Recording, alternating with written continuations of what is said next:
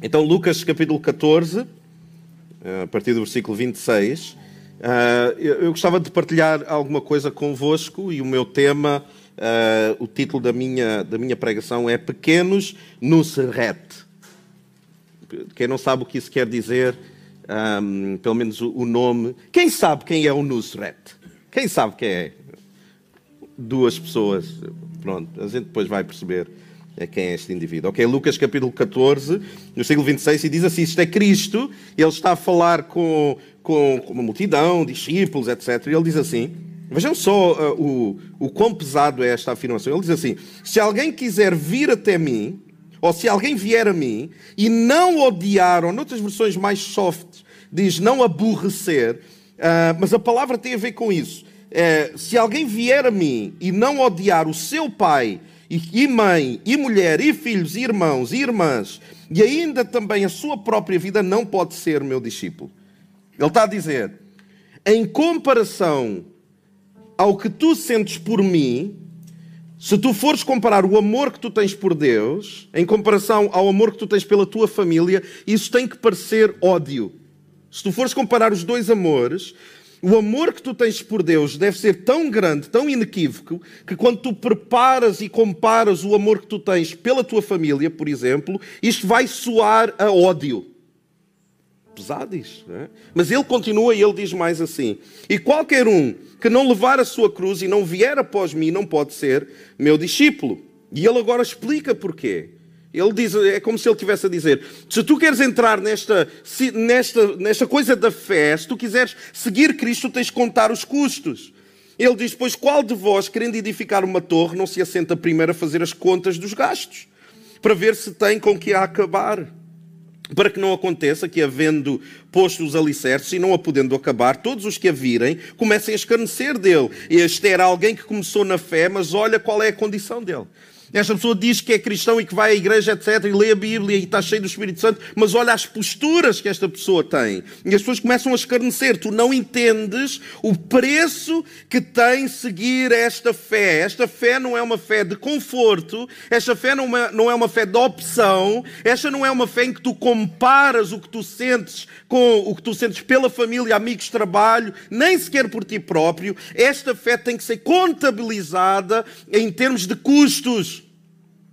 Nós temos que entender, se eu sou da fé, se eu sou do caminho, eu tenho que contabilizar o que é que isto me vai custar. Dizendo, versículo 30, este homem começou a edificar e não pôde acabar.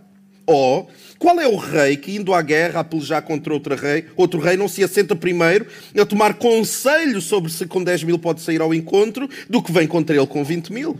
De outra maneira, estando o outro ainda longe, manda embaixadores e pede condições de paz. Ele está a dar estas comparações. E ele agora termina. O grande, o, o, o grande foco que ele está a dar é aqui. Ele diz: Assim, pois, qualquer de vós, e eu posso dizer isto, porque a palavra está a dizer para nós aqui que estamos aqui presentes, assim, pois, qualquer de vós que não renuncia a tudo quanto tem, não pode ser meu discípulo. E depois ele diz isto: bom é o sal. Tive a cena mais random da vida. Cena mais nada a ver. Do tipo, ah, tu tens que pagar o preço e tu tens que comparar o que é que tu queres fazer. Ah, bom é o sal. E eu estivesse ali a dizer, olha, eu tenho uma dúvida. Quer dizer, eh, eu tive algumas aulas de homilética e, quer dizer, eu, tu nem deste indícios que ias falar sobre o sal. Quer dizer, estás a falar guerra, edificar torres, o sal é bom. Mas o que é que eu chumbava-te em termos de homilética. Isso não é pregação que se apresente. Tu estás a falar sobre uma coisa, de repente, bom é o sal. Eu imagino os discípulos e o pessoal que estava lá, se fosse tão curioso quanto eu, ia dizer: uh, Isso não tem nada a ver uma coisa com a outra. O que é que uma coisa tem a ver? O que é que o sal tem a ver com isto? E ele continua, e ele diz: Mas se o sal degenerar, com que se há de salgar? O que é que isso tem? Eu não sei se vocês já pensaram nisto. O que é que isso tem a ver uma coisa com a outra? O que é que tem a ver pagar o preço com o sal. O que é que isso tem a ver? O que é que o sal, o que é que isto simboliza? E nós vamos perceber o contexto disto. E ele diz: nem presta para a terra, e aqui, pelo menos eu que sou extremamente curioso, eu penso, mas, mas desde quando é que o sal presta para a terra? Vocês percebem isto que nós ouvimos vez após vez, pregações após pregações, mas porquê que ele diz esse sal nem para a terra presta? Espera aí, o sal é suposto estar na terra? Eu, eu vejo sal na comida, tem outras propriedades, mas o sal na terra, por que ele diz nem para, nem para a terra serve e depois ele diz assim, nem para o monturo? Ah, vai ser pregador, a gente, a ele a gente percebe, não é? Ele queria ficar, não é? ele queria ouvir, não é? Pentecostal nível 3000.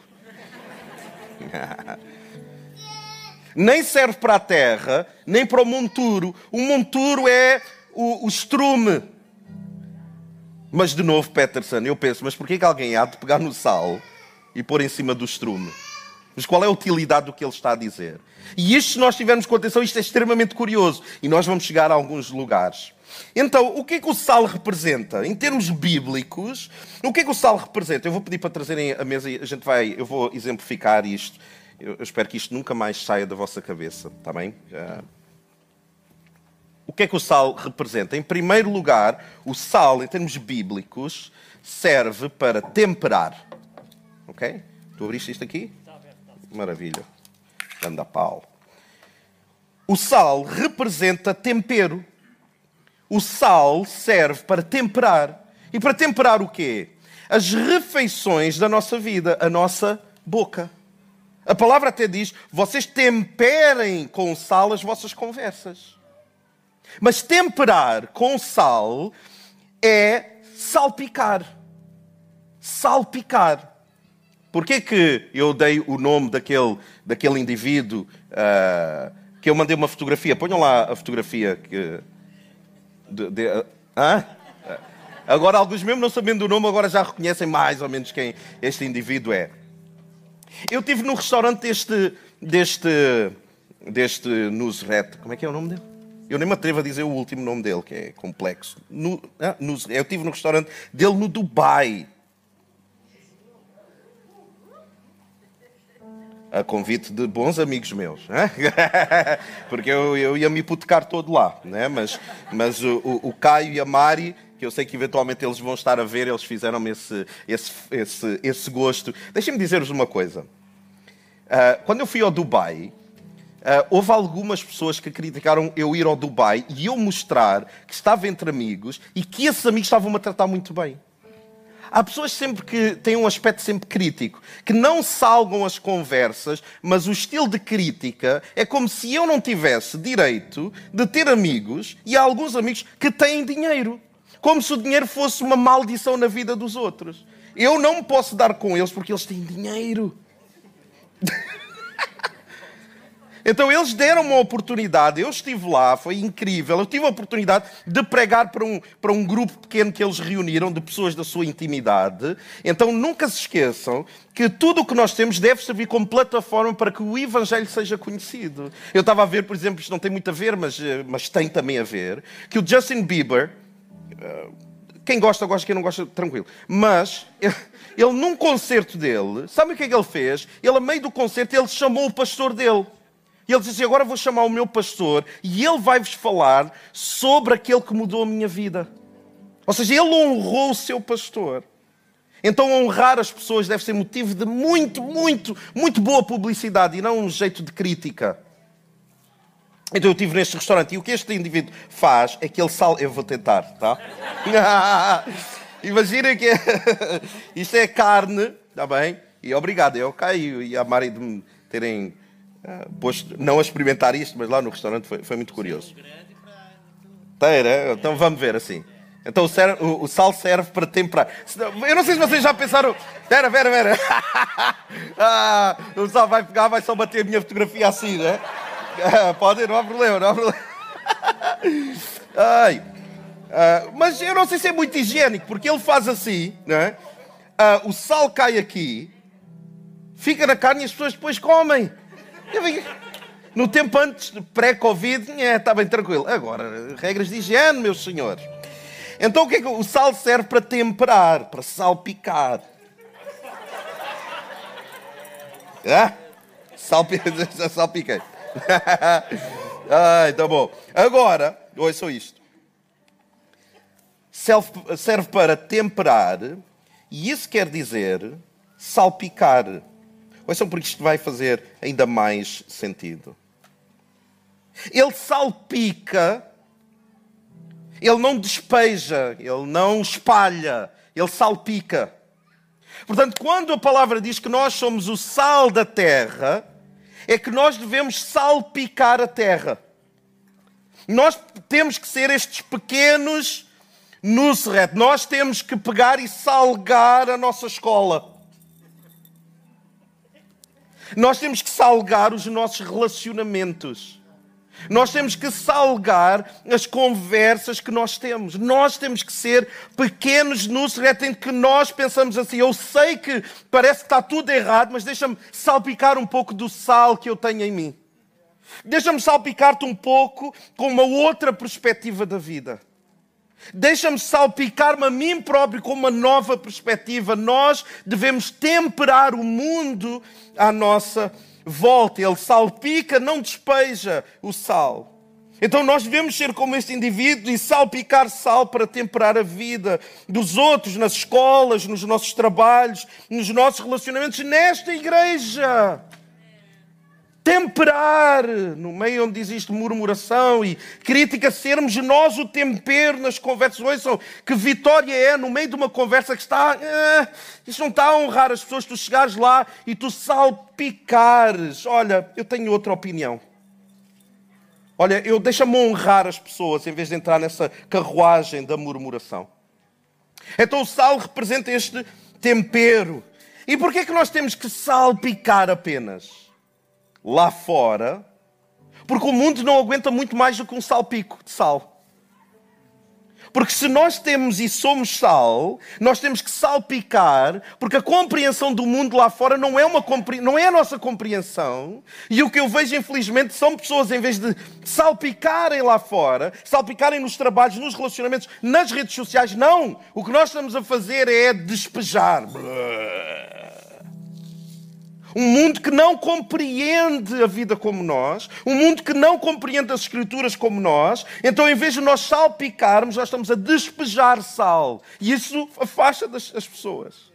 E nós temos que ter sabedoria. Será que eu tenho como salpicar? Há sempre maneira de salpicar. Há sempre maneira de temperar. Número dois, o sal representa conservação. Quando tu queres conservar algo, tu usas sal. Agora, o sal, tu para conservar não podes apenas salpicar, tu tens que espalhar como deve ser. Tu tens que pegar e espalhar. O mundo lá fora, nós salpicamos. Porque queremos temperar. Mas quando tu queres conservar, não podes só salpicar, tu tens que espalhar. Tu queres conservar a tua família. Tu não podes só salpicar sal. Tu não podes ficar em silêncio quando tu vês coisas que são erradas. E pensar assim, não, eu não vou dizer ao meu filho, ao meu esposo, à minha esposa, que, que está com espírito super ácido, super crítico. Não, eu não vou dizer. Porque, não, ou então tu dizes, ah, olha, sabes, eu não sei se é bem assim, tu estás apenas a salpicar, queres conservar a tua família. Pega em sal e espalha para conservar. Tu queres conservar a tua fé, tu não podes só salpicar na tua vida. Tu tens que pegar e espalhar no teu caráter. Tu tens que pegar no sal, não mais salpicar, porque não é apenas para temperar, é para conservar. Então, conservar, tu espalhas. Mas, de novo, e isso tem a ver com a nossa intimidade, eu tenho que conservar quem eu sou. E nós não precisamos, ouçam, nós não precisamos de conservar a sociedade, porque a sociedade não nos, não nos pertence. Como é que eu vou espalhar na sociedade? Não, eu vou salpicar. Eu vou espalhar e vou conservar aquilo que está na minha posse, a minha família. Os meus relacionamentos, a minha igreja, eu vou espalhar para conservar. Porque se tu espalhas onde tu deves salpicar, eu não sei se já vos aconteceu, não estou a dizer que aconteceu com a minha esposa, que ela é que costuma cozinhar em casa, mas nós, mas nós comermos uma. Não estou a dizer que aconteceu alguma vez desde que nós casamos. Há 17 anos. Estou só. Só comentar. Só joguei para o ar. Estou. Tu começas a comer uma comida e tu pensas, mano do céu, esta pessoa não salpicou. Esta pessoa espalhou. Então nós temos que perceber quando é para salpicar, suave, para temperar, e quando é para espalhar, que é eu tenho que conservar a minha casa. Eu tenho que conservar a minha fé. Eu não vou salpicar apenas. Não, não, não, não. Aí eu vou espalhar para conservar. Número 3, o sal representa destruição. Porque quando nós entendemos aquele versículo que diz esse sal nem para a terra serve, é porque o sal naquela altura era usado, em muitos lugares ainda é, para destruir, por exemplo, matar ervas daninhas. Para matar carreiros de insetos, tu pões sal, só que aí para destruir alguma coisa, tu não podes apenas salpicar, tu não podes apenas espalhar, tu tens que despejar. Tu tens que despejar. Tu queres matar coisas na tua vida, sendo o sal, tu tens que despejar. Eu posso garantir que isso vai morrer tudo. Agora, o despejar é o quê? Para o mundo, nós temos que andar a despejar sal bah, nas redes sociais. Não! Ouçam, ninguém quer saber. As pessoas não estão nem aí se tu dizes, eu sou contra. A maior parte das pessoas não quer saber. Tu podes estar a despejar o que tu quiseres. Parece aquela ideia assim: olha, uh, uh, tu vais à igreja. Não, tu sabes, podes ir para o inferno. Buah, despejar sal na pessoa. E alguns de nós temos esta noção de lidar com relacionamentos ou com pessoas que pensam diferente, nós despejamos logo. Parece que nós não, porque nós não temos o trabalho de casa feito, nós não lemos a Bíblia, nós achamos que se alcançarmos alguém para Cristo, parece que lá em cima vamos ter desconto. Então nós aproveitamos toda a oportunidade, de uma forma histérica e excitada, nós pegamos e. E isso sabe o que é que faz? Isto cria tempero? Não. Isso conserva a pessoa? Não, isso destrói. Isso, nós estamos a destruir pessoas. Porque as pessoas não têm a nossa revelação, as pessoas não, não têm este caminho trilhado connosco. Nós temos que fazer o quê? Então, se eu não derramo nos outros, não derramo na sociedade, se eu não despejo sal da sociedade, então eu tenho que despejar em quem? Em quem é que eu tenho que despejar sal para destruir? Em nós. Eu tenho que pegar no sal e despejar no meu orgulho, nos meus comportamentos, na minha maneira de julgar o próximo, os outros ou a mim próprio. Eu tenho que pegar e despejar o sal da palavra de Deus dentro de mim. Para que destrua tudo aquilo que não pertence e que não está em harmonia com a palavra de Deus. Aprenda a pegar e a despejar o sal sobre ti mesmo não nos teus posts do Facebook ou Instagram. Não, isso não, não tem fruto. Tu despejares a ira e a tua incompreensão, ou estás a mandar bocas em relação a um comportamento que alguém teve contigo, ou que tu tiveste para com alguém. Despeja em ti, no teu orgulho, na tua atitude. Despeja isso na tua autossuficiência, nas tuas vontades. Despeja sal e mata todo o bicho ruim que existe dentro de ti. E é crucial nós entendermos onde é que nós temos que salpicar, onde é que nós temos que espalhar para conservar e onde é que nós temos que despejar. Despejar é para matar, é para não haver mais restícios, nem. Mas ouçam, não nasce nada ali. Quando a gente mata é mesmo para matar.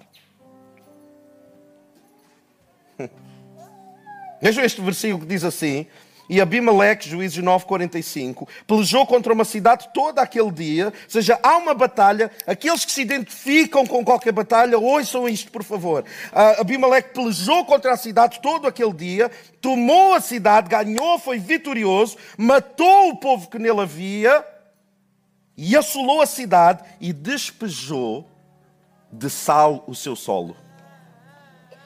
Que é, eu ganhei isto mas eu não vou permitir que isto nasça de novo. Eu estou numa batalha, e se Deus me permitir ganhar esta batalha, eu vou colocar sal no sol para que não nasça mais nada aqui para eu combater. Ou seja, eu estou com essa dificuldade na minha fé, na minha família. Seja, quando eu vencer, porque Deus é comigo e a batalha é dele, então quando eu vencer de alguma forma, eu não vou permitir que deste solo contaminado nasça mais alguma coisa, eu não vou salpicar o solo, eu não vou espalhar apenas, eu vou despejar sal nesta terra, para que não nasça mais semente de orgulho, para que não nasça mais semente de incredulidade. Eu tenho que fazer isso como? Pela aquela palavra de Deus, estando nas celebrações, ouvindo a palavra de Deus, pregada, cantando para Ele, não à espera que o líder de louvor, louvor nos, nos leve até à presença de Deus. Não, nós entramos aqui neste lugar já na presença de Deus. O que está a acontecer no louvor é apenas uma continuidade. A pregação da palavra é apenas a continuidade do que Deus já falou comigo durante a semana. Eu estou a despejar o sal no sol para que não nasça nenhuma raiz de amargura. Não salpicar, não espalhar, mas despejar. E por último, este é que é o contexto quando ele diz assim: ele está a falar, vocês não percebem quanto é que vos vai custar seguirem-me? E depois ele de repente começa a falar do sal. Mas se nós pensarmos, o que ele está a fazer são comparações. Ele está a dizer: tu tens que me desejar mais a mim do que tu desejas a tua família. Tu tens que me desejar mais a mim do que tu desejas, seja o que for. A tua estabilidade financeira, a tua saúde, o teu ministério, os teus amigos, a tua reputação, o teu futuro. Tu tens que desejar mais a mim com todas as tuas entranhas. Tu tens que me desejar mais a mim do que tu desejas, seja o que for. Então, aqueles versículos têm a ver com desejo. E por que é que ele fala de sal?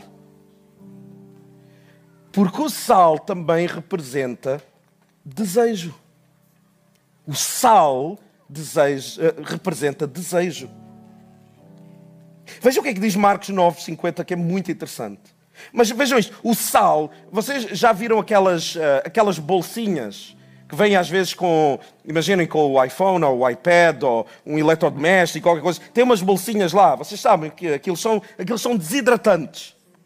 Sabe o que é que aquilo faz? Aquilo faz, suga tudo, a toda a umidade, tudo aquilo que não é suposto, para que depois, quando nós liguemos o aparelho, aquilo funcionar. O sal é a mesma coisa. O sal é um desidratante. O sal absorve. Oição! O sal absorve tudo o que está à volta para um propósito só. Então, quando ele diz assim, vocês têm que ser sal. O que ele está a dizer é que vocês têm que ter um, um, profundo desejo de serem como eu sou. Têm que ter um profundo desejo em que absorve tudo o que tem a ver comigo. Tudo o que tem a ver com Deus, nós somos realmente convertidos, nós anelamos isso, nós ansiamos isso. Por isso é quando ele diz: você, o sal é bom, mas vocês não podem degenerar, degenerar, porque senão vocês não me vão desejar a mim. Veja o que é que diz em Marcos 9,50, que é muito interessante. Ele diz assim: Bom é o sal, mas se o sal se tornar insípido, com que temperareis? E ele depois diz uma expressão incrível: Tende sal em vós mesmos.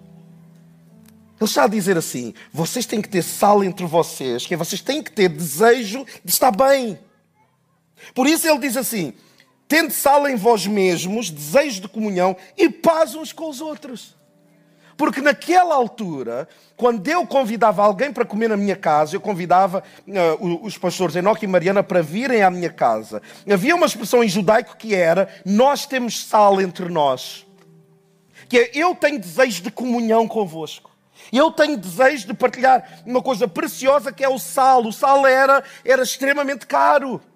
Os soldados romanos não eram pagos muitos em dinheiro, eram pagos em sal. Daí vem a palavra o quê? Salário. Então, quando Deus chamava alguém para a comunhão, eu estava a dizer: há sal entre nós. Eu tenho desejo de privar contigo. Eu tenho desejo de ter comunhão contigo. O sal representa desejo. Em 2 de Crônicas, capítulo 3, versículo 5, diz uma coisa incrível que especifica isto, exemplifica que é Deus tem desejo em estar conosco. Deus tem desejo de cumprir as suas promessas que Ele nos fez. Ele tem desejo. E a certa altura um exército cercou uma cidade e um, e um, e um rei temente a Deus. Ele, ele, ele ora, ele entra meio em desespero, mas entretanto ele levanta-se e ele fala àquele exército e ele diz assim: Porventura, não vos convém saber que o Senhor Deus de Israel deu para sempre a Davi. Ele está a dizer: Ouçam, se vocês nos querem invadir, percebam que Deus está conosco. Não vos convém saber que o Senhor Deus de Israel deu para sempre a Davi a soberania sobre Israel? E ele diz assim: a ele e a seus filhos, por uma aliança de sal. Ou seja, a aliança que Deus tem com o seu povo é uma aliança que Ele tem desejo a nosso respeito. E se tu vais fazer alguma coisa contra mim, contra o que eu estou a construir, tu não te podes esquecer que Deus é conosco e não contra nós. Ele tem uma aliança de desejo a nosso respeito. Ele anseia, se pudermos dizer desta forma, ele anseia ter comunhão conosco. E o Espírito que mora dentro de nós, a palavra diz que é um Espírito que tem ciúmes. Quando o nosso desejo está num outro lugar, ele não fica passivo, ele tem ciúmes a nosso respeito.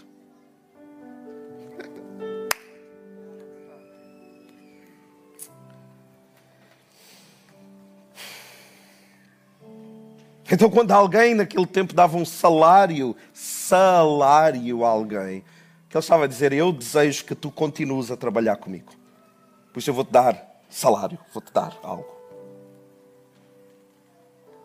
Quando convidavas para comer, tu estavas a dizer: Eu vou partilhar comigo o meu sal, eu quero ter comunhão contigo.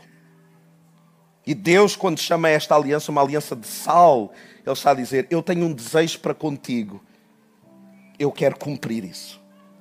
Eu quero cumprir. Nós temos uma aliança de comunhão. Eu quero fazer isso na tua vida. Será que tu tens esse desejo? Por isso é que no Antigo Testamento as ofertas, Deus diz assim: olhem, quando vocês fizerem ofertas, uh, quando vocês fizerem ofertas, holocaustos, quando vocês matarem os animais e vocês os queimarem, coloquem sempre sal. É para temperar? Não ninguém ia comer aquilo. Era para conservar? Também não. Era para destruir a oferta? Não. Era para demonstrar o quê? Desejo. Eu quero dar-te o meu melhor.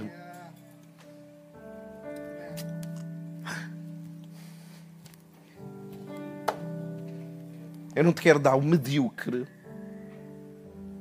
Eu não te quero dar o que sobra. Eu não te quero dar o holocausto. Eu quero te dar a minha vida.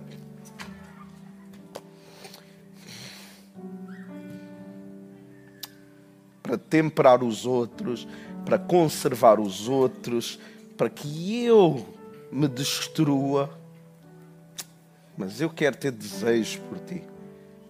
Eu não quero ter, eu não quero viver uma vida morna. Eu quero salgar. Mesmo aquilo que me dói, mesmo as feridas abertas que eu tenho, eu quero colocar o sal da palavra que vai arder e vai me doer. Mas eu não me quero oferecer de qualquer maneira.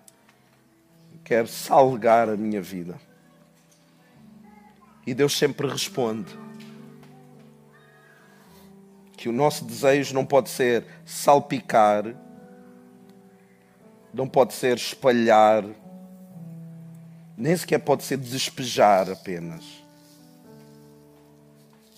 nós temos que estar totalmente enterrados em desejos por Ele, até não sobrar nem um pouco.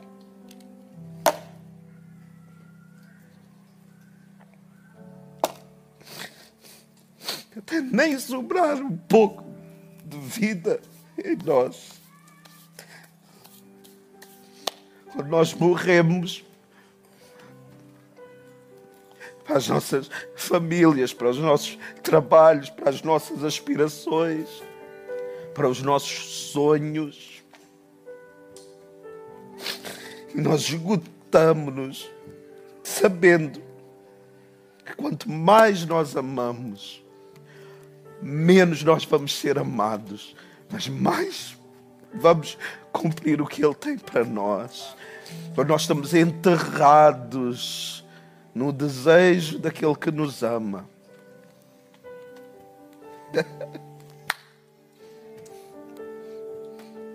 Não é o casamento que te vai dar destino, não é a saúde, não é os filhos, não é o ministério, não é a validação de alguém, não é a sociedade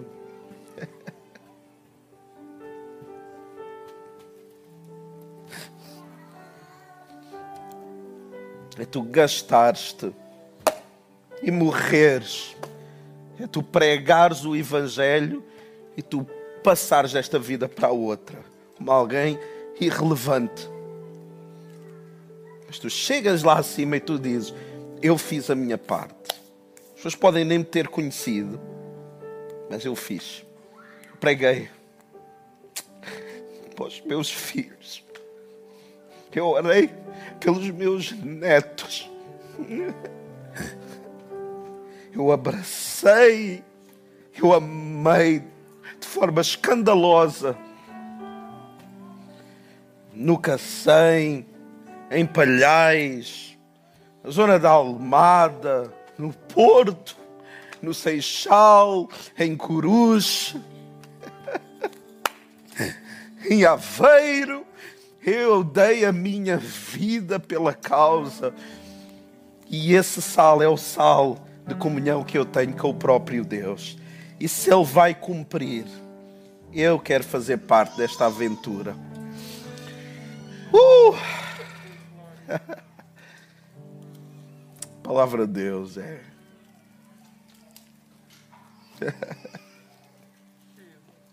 Obrigado. Queres tu pagar esse preço? Queres tu morrer e tornar-se irrelevante? Eu quero fazer isso aí. Ficar de pé? Nós vamos cantar para Deus. E eu gostava que tu pudesses manifestar o teu desejo a Ele se Ele te convida para teres comunhão com Ele, se tu encontraste nele uma cidade de refúgio, então diz isso a Ele hoje. Enquanto nós cantamos para Ele, só que tu pudesses falar isso, Senhor, ajuda-me a morrer para mim próprio e fazer a tua vontade. Ajuda-me a fazer parte do exército daqueles que estão na frente da batalha sem problema em morrer para si mesmo. Livra-nos, Deus, de sermos covardes que abandonam as trincheiras do combate e fazem uma guerrilha qualquer, num outro lugar qualquer. Ajuda-nos a estar na frente da batalha, a morrer todos os dias, a lembrar porque é que nós fazemos o que nós fazemos. Fechar os nossos olhos, pode ser? Senhor, obrigado pela tua presença neste lugar. Obrigado porque o sal que tu tens para nós é um sal de comunhão. É um sal que nos coloca, Senhor, no caminho de uma promessa a ser cumprida, numa aliança que tu tens para conosco. Porque através de Cristo Jesus todas as promessas são nossas. E tu és um Deus que zelas pela tua palavra. Tu queres cumprir a tua palavra na nossa vida, nas nossas gerações naqueles mais novos, naqueles mais velhos, tu ainda tens trabalho a fazer. Então salga a nossa vida nesta tarde. Que nós não sejamos como uma comida sem sabor, que não serve nem para ser saboreada por nós, nem pelos outros. E cada um de nós seja sal para temperar a vida lá fora, para conservar quem nós somos também para destruir tudo o que precisa ser destruído no nosso caráter, mas também um sal que nos leva a desejarmos estar contigo cada vez mais. Esta música é a nossa oração, é o nosso compromisso. Nós queremos selar o que nós ouvimos com esta música. E cada um de nós que canta esta música, que o faça num espírito de adoração profundo, num espírito de entrega, num espírito de oração cantada. Nós fazemos isso porque nós confiamos que tu nos ouves e que tu irás responder e aceitar o nosso louvor e a nossa adoração. E nós te pedimos isso no nome que é acima de todo o nome, o nome que nos resgatou das trevas para a tua maravilhosa luz, o nome que ainda hoje nos apaixona falar dele, ouvir falar dele, cantar para ele, no nome de Jesus. Amém. Amém. Deus abençoe vocês.